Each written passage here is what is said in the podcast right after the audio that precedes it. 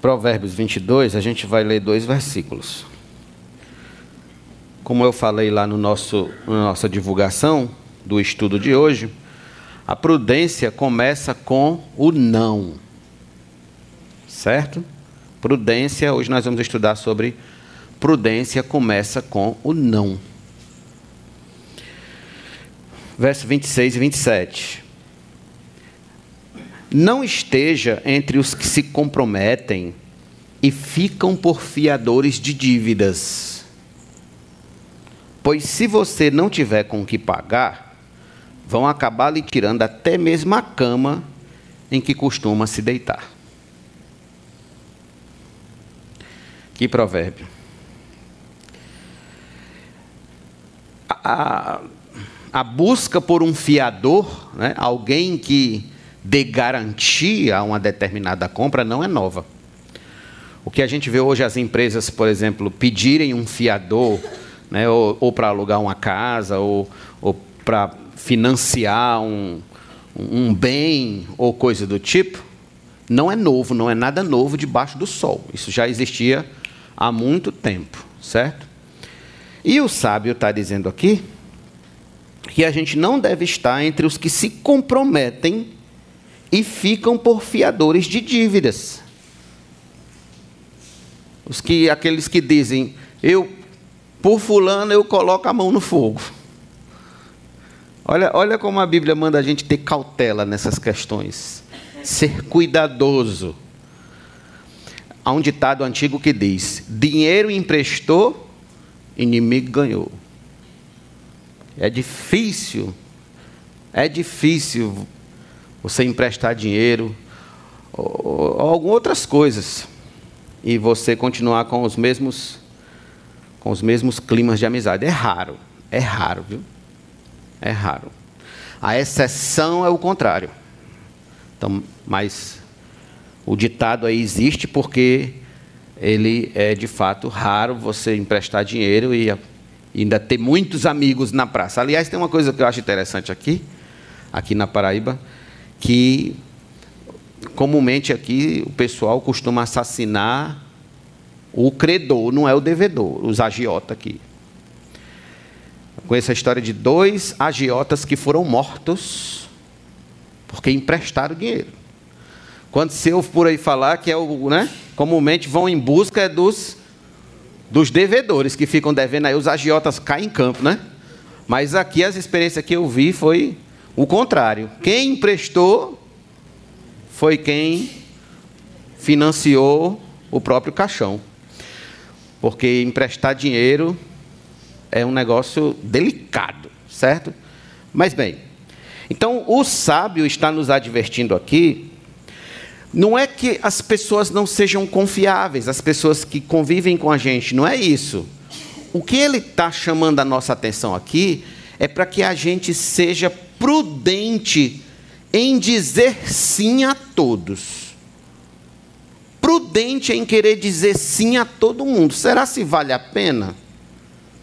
Será se vale a pena dizer sim, colocar a mão no fogo por todas as pessoas que nos cercam, que sorriem para nós, que se dizem nossos amigos?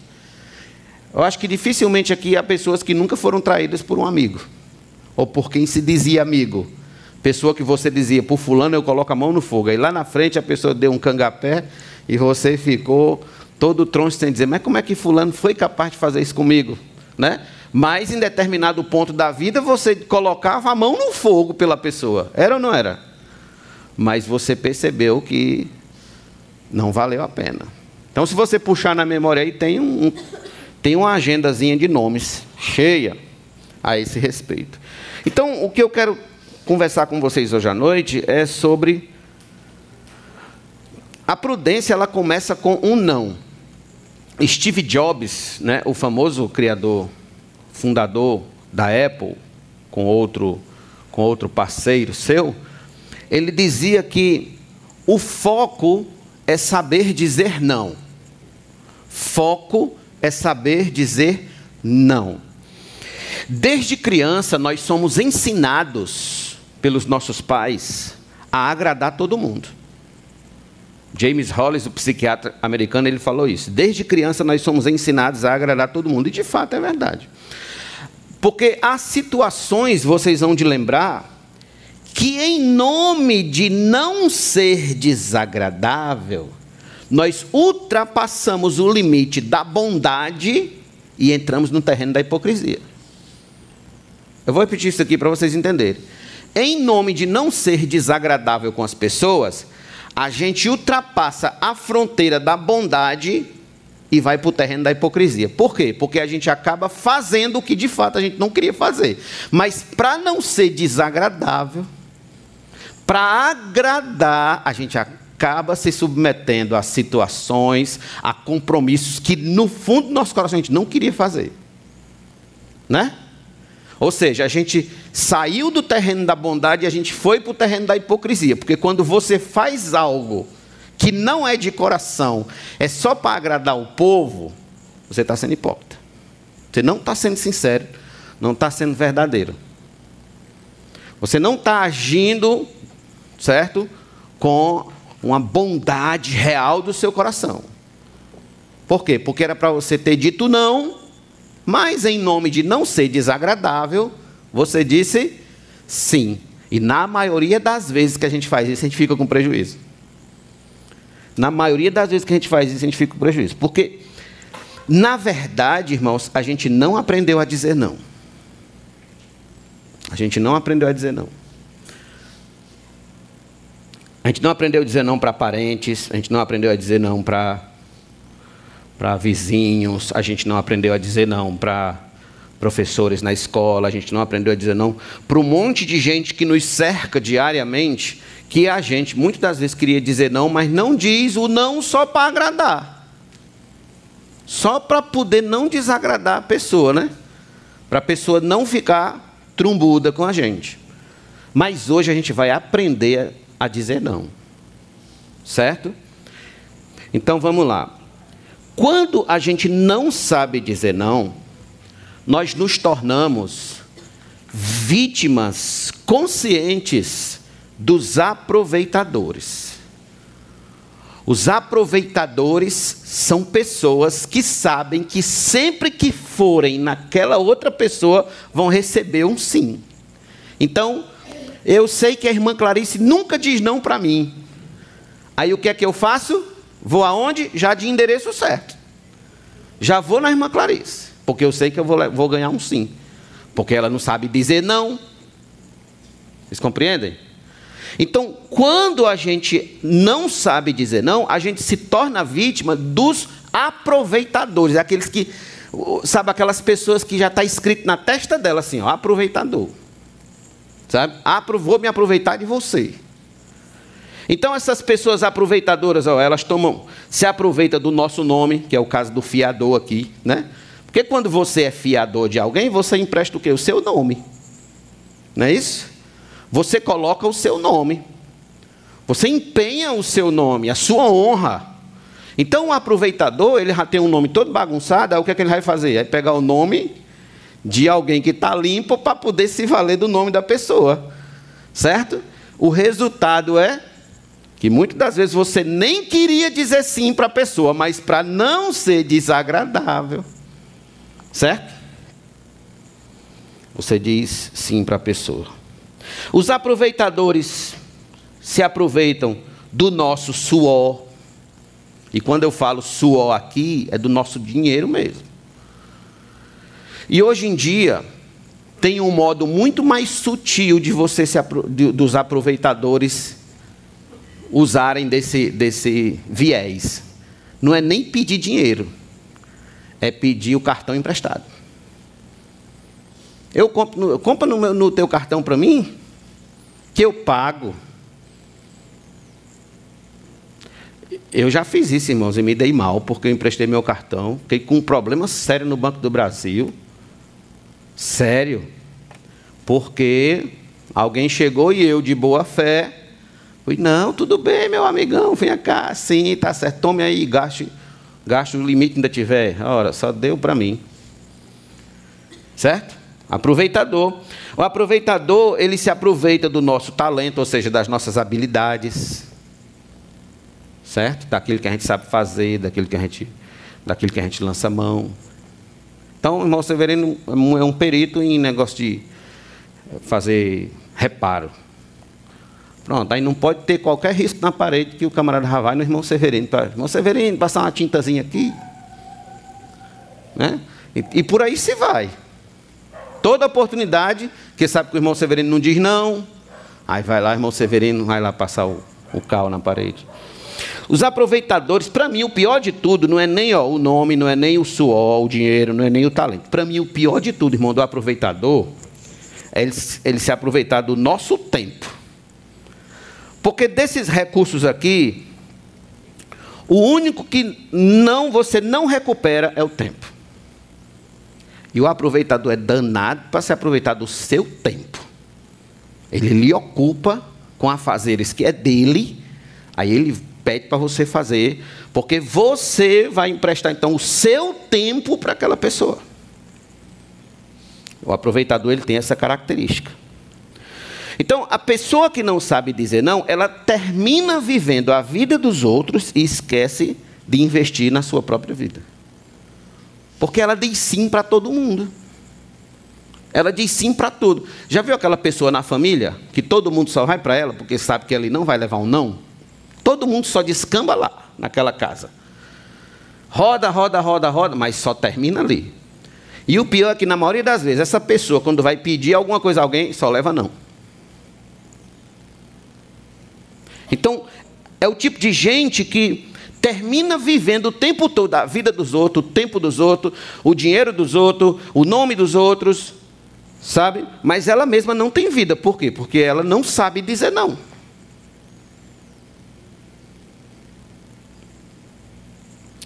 Vamos ver alguns casos bíblicos de gente que disse não, ou pelo menos que nos orientou a dizer não.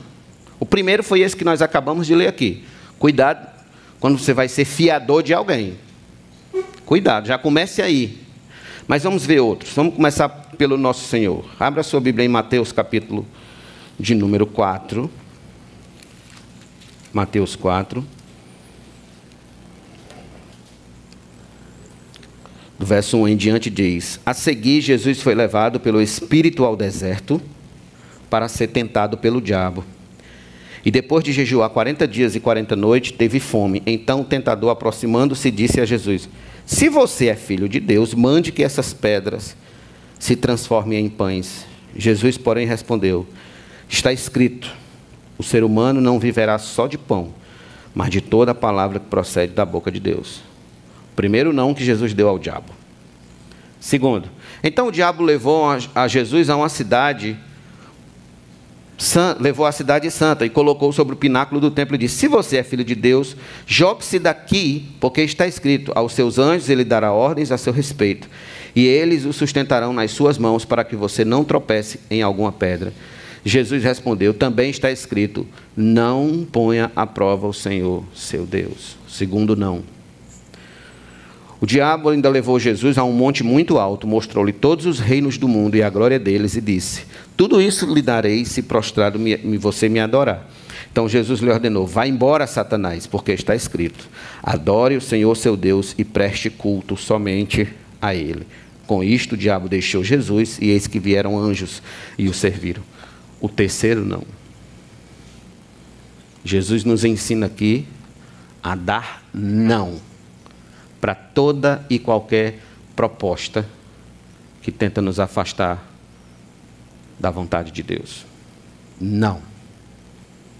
Eu não vou falar do não para si mesmo, certo? Porque eu já tenho falado muito isso nos domingos à noite, sobre o renunciar a si mesmo.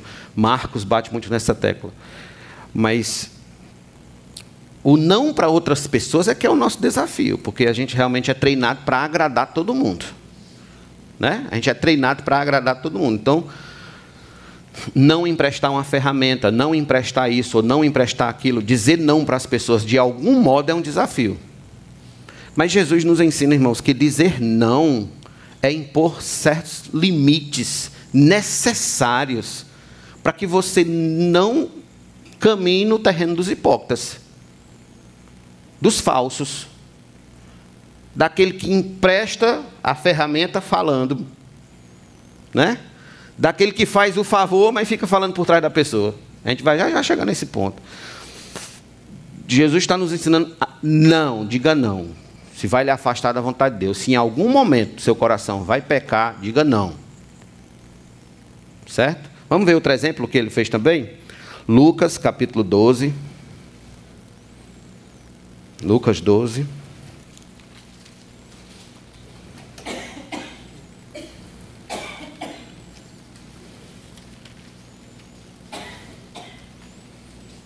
Verso 13 a 15. Nesse ponto, um homem que estava no meio da multidão disse a Jesus: Mestre, diga meu irmão que reparta comigo a herança. Mas Jesus lhe respondeu: Homem, quem me nomeou juiz ou repartidor entre vocês? Então lhes recomendou: Tenham cuidado de não se deixar dominar por qualquer tipo de avareza, porque a vida de uma pessoa não consiste na abundância dos bens que ela tem. Veja, ele queria fazer de Jesus o seu juiz de paz o juiz conciliador. E Jesus disse: Não.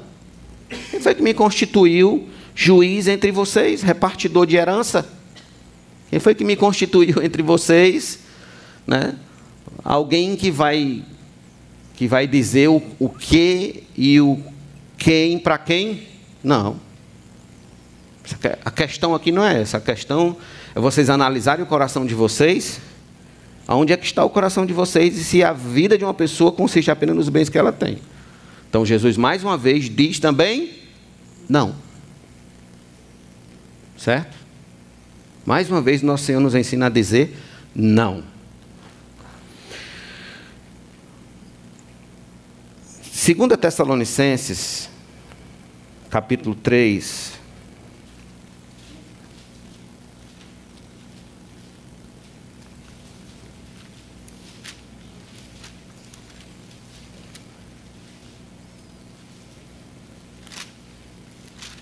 2 Tessalonicenses 3.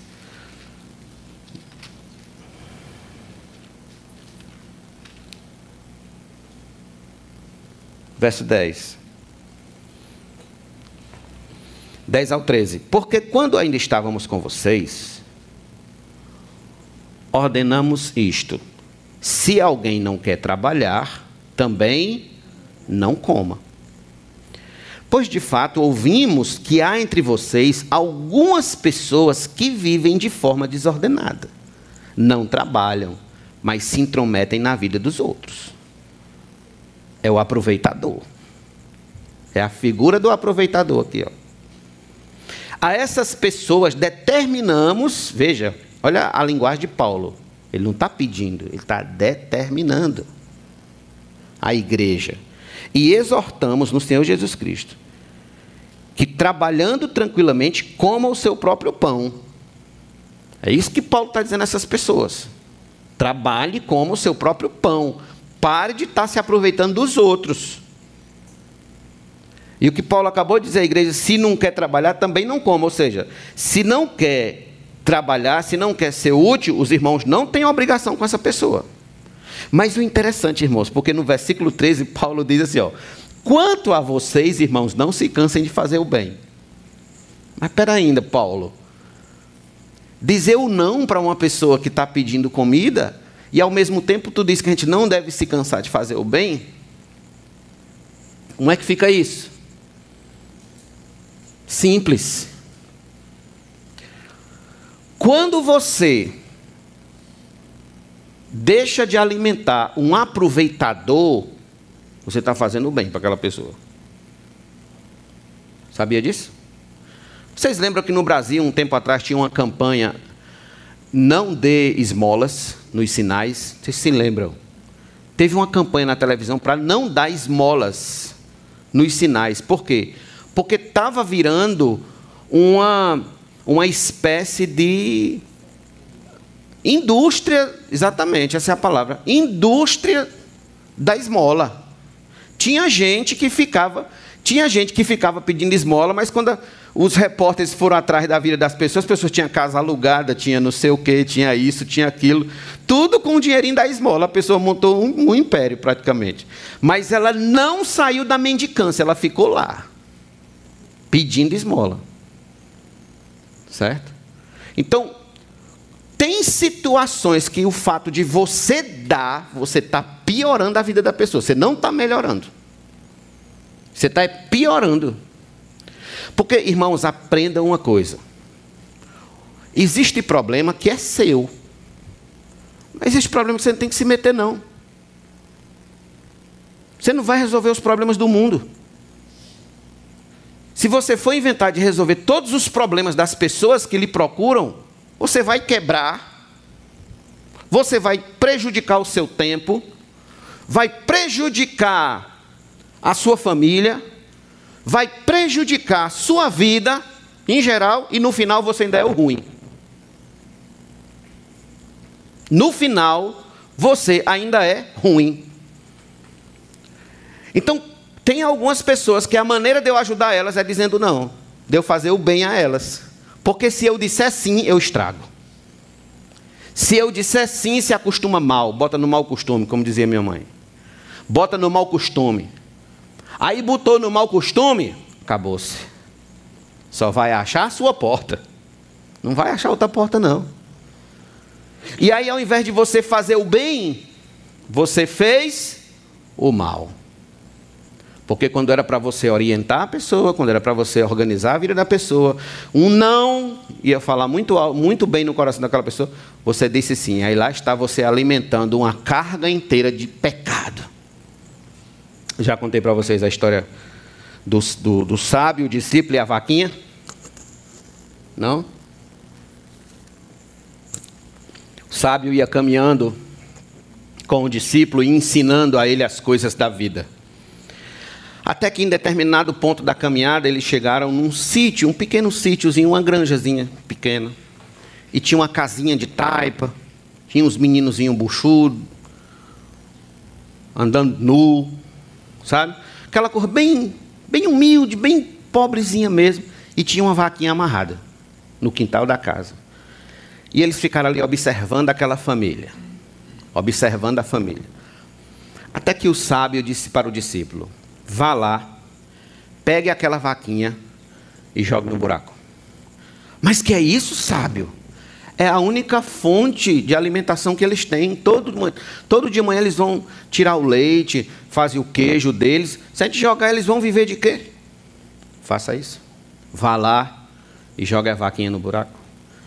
E o discípulo foi e jogou a vaquinha no buraco. Passaram-se anos, lá se vai eles caminhando de novo na mesma direção. Até que quando chegaram naquela granjinha, já não era mais uma granjinha, era uma fazenda. Uma big de uma fazenda, com uma casa gigante, com carros, picapes ali em frente à casa, gado, cavalo e tudo. E o discípulo olhou para o sábio e disse: Isso era aquela granja? Ele disse: Era aquela granja. E o que, que aconteceu? Disse: Vamos lá saber. Vamos lá saber. Bora. E os dois foram. E quando chegaram lá, abordaram o dono da casa e disse: Amigo, alguns anos a gente veio aqui atrás, era só uma casinha pequenininha e tal. O que houve? Você comprou esse terreno e fez daqui uma fazenda? Ele disse: Não. Nós ainda somos aquele mesmo povo daquela casinha. Mas como foi que aconteceu para vocês crescerem tanto dessa forma? Vou lhe explicar. É que nós vivíamos à base de uma vaquinha que a gente tinha aqui. Só que chegou um filho de Deus e empurrou essa vaquinha no buraco. Quando a gente viu que não tinha mais de onde tirar, a gente teve que se virar. E a gente foi plantar, meus filhos foram estudar, e eu tive que arregaçar as mangas, e a gente começou a construir tudo isso aqui. Então, muitas das vezes, irmãos, nós somos as vaquinhas dessas pessoas aproveitadoras. Nós somos as vaquinhas. É a vaquinha para o filho, é a vaquinha para o vizinho, é a vaquinha para o parente, é a vaquinha para o cunhado. Nós somos a vaquinha. Nós precisamos sair do meio para essas pessoas crescerem, para essas pessoas se desenvolverem. Senão nós vamos ser para sempre, sabe o que? O empecilho. O empecilho. Amigo, se você diz sim para o seu filho o tempo todo, você é um empecilho na vida dele. se você diz sim para os seus parentes, diz sim para todo mundo o tempo todo, você é um empecilho na vida daquela pessoa. Você não é uma bênção. Quer ser uma bênção? Aprenda a dizer não também. Aprenda a dizer não. Não vai dizer sim, não vai dizer não toda a vida, mas também não vai dizer sim toda a vida. Tem que chegar a um ponto de equilíbrio, ok? Tem que chegar a esse ponto de equilíbrio. Aqui na segunda carta de João, no versículo de número 9.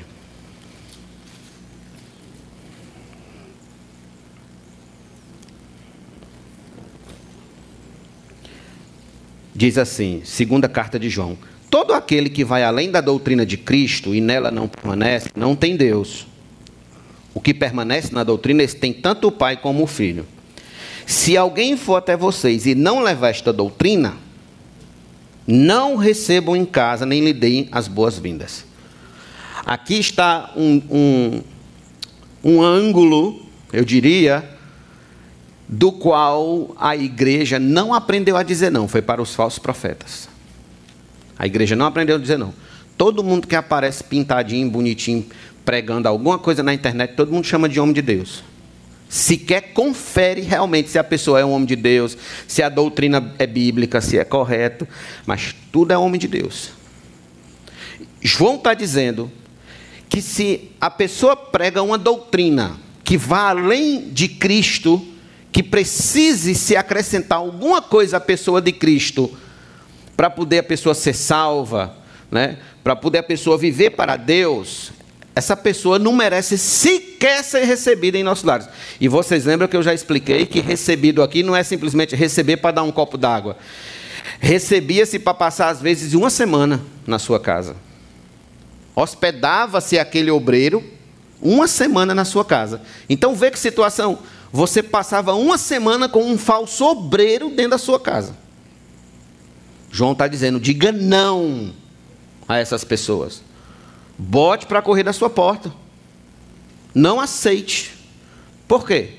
Porque eles estão trazendo uma heresia para dentro do seu lar, um falso ensino.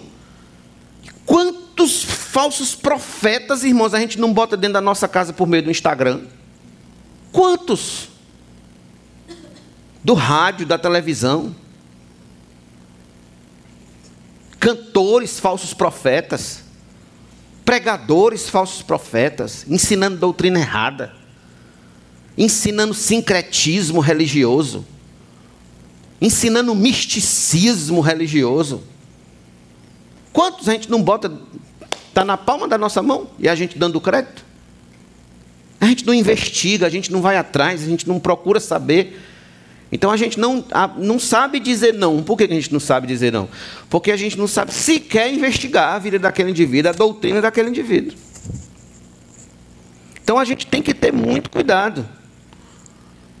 A gente tem que ser muito cuidadoso nessa questão. Então, às vezes, dizer um não, certo?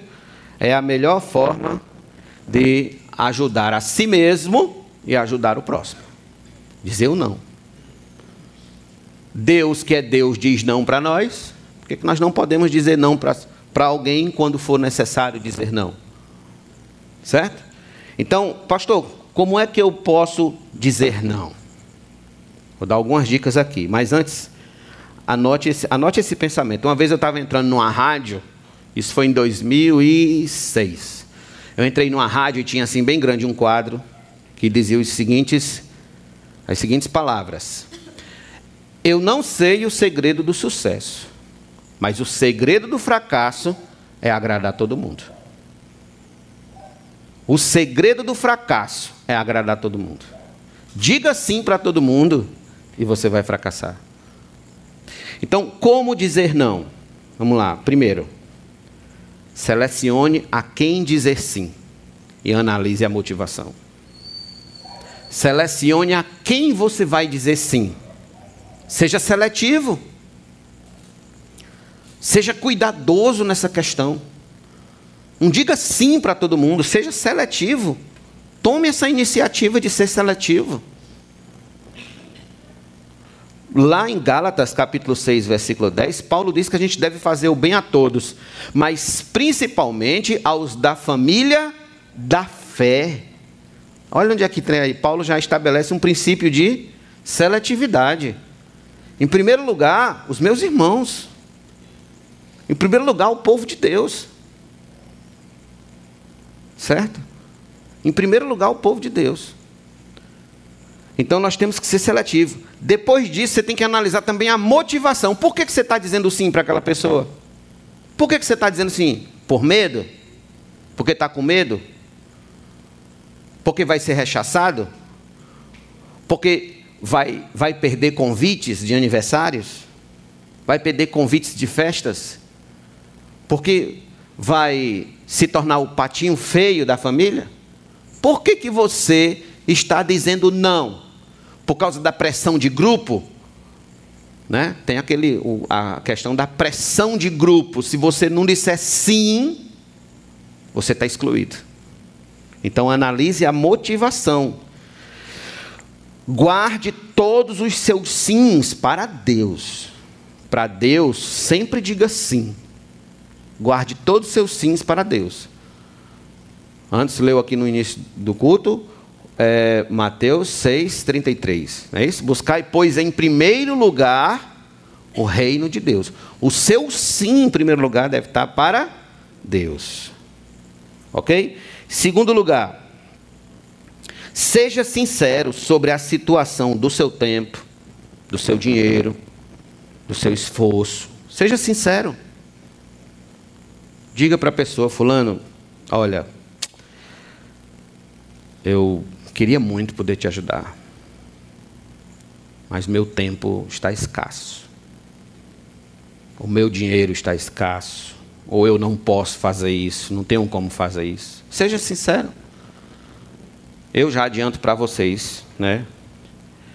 Particularmente, é um particular meu. Eu não gosto de emprestar meus livros.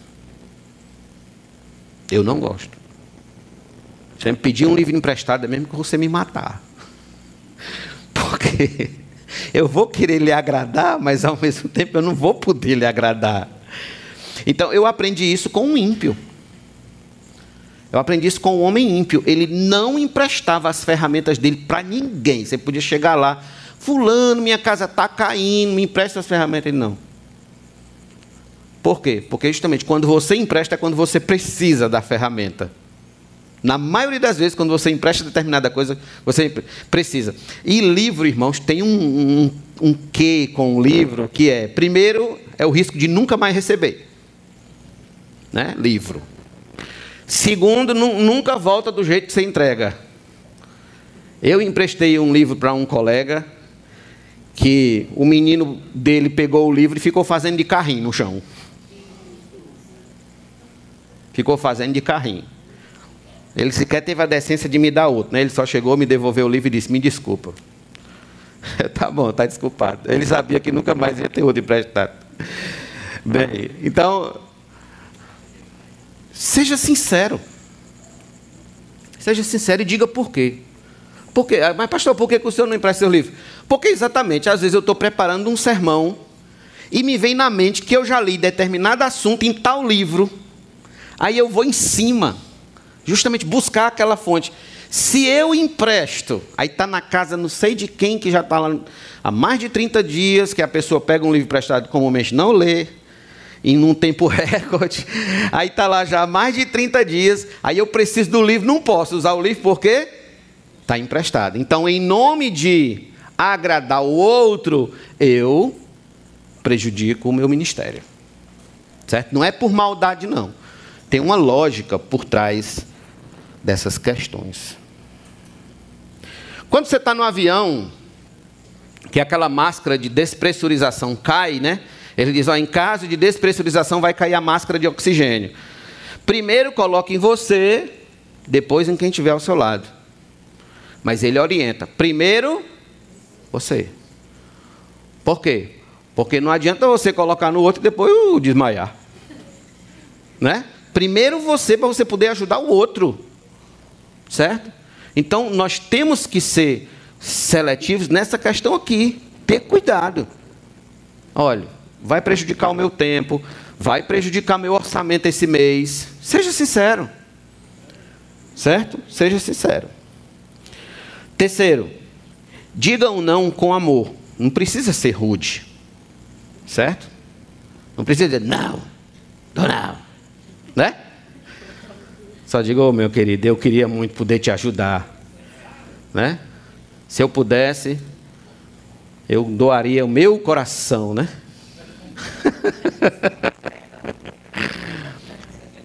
pois é.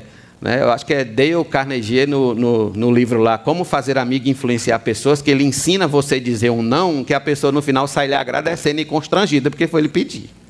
Né? Então, quando você sabe dizer um não com elegância, né? mostrando que realmente queria ajudar, mas não pode. E de fato acontece mesmo. Na maioria das vezes, a gente quer ajudar, mas está além da nossa alçada, está além da nossa, da nossa condição, certo? Então eu preciso dizer um não com amor para a pessoa, né? Dizer um não, falar a verdade em amor, Paulo vai dizer.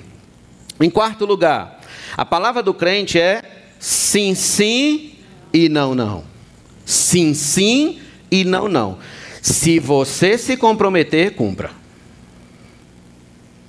Certo? Se se comprometer, vá até o final agora. Você não se comprometeu? Não deu o seu sim? Então vá agora. Vá até o fim. Se você disser não, segure a onda. Eu diria até mais. Seja inflexível em cumprir o seu sim e seja flexível em cumprir o seu não. Que possa ser que as coisas mudem e você possa ajudar a pessoa, né? Você disse não a princípio, mas de repente é como aqueles dois filhos que o pai chegou e disse: Olha, vai para a lavoura e tal. Aí o primeiro disse: Sim, eu vou. E não foi. O segundo disse: Eu não vou, não. E no final foi. Né?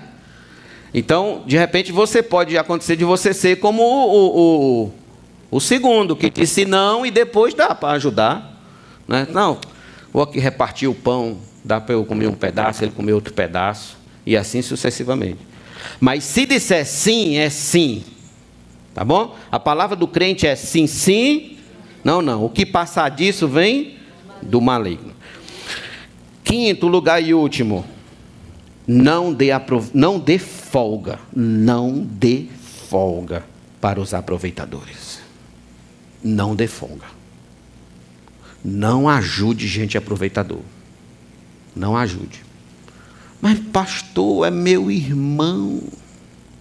Ele vai ferrar com você. Se você continuar dizendo sim o tempo todo para ele. Mas é, é, aquele primo que a gente foi criado junto. O senhor não entende? Diz, não, eu entendo. Mas vá dizendo sim o tempo todo e você vai terminar se prejudicando. Vá dizendo sim o tempo todo e você vai terminar se prejudicando. É como aquela aquela mulher que dizia sim o tempo todo para um primo dela. Uma pessoa que eu conheci, e dizia sim o tempo todo, o tempo todo, até que um dia o primo dela pediu para ela guardar uma caixa. Guarda essa caixa para mim. Era um roubo. A mulher foi presa por receptação. Estão entendendo?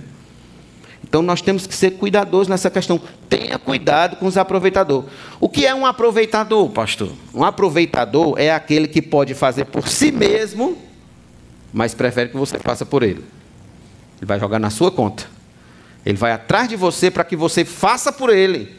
Esse é aproveitador.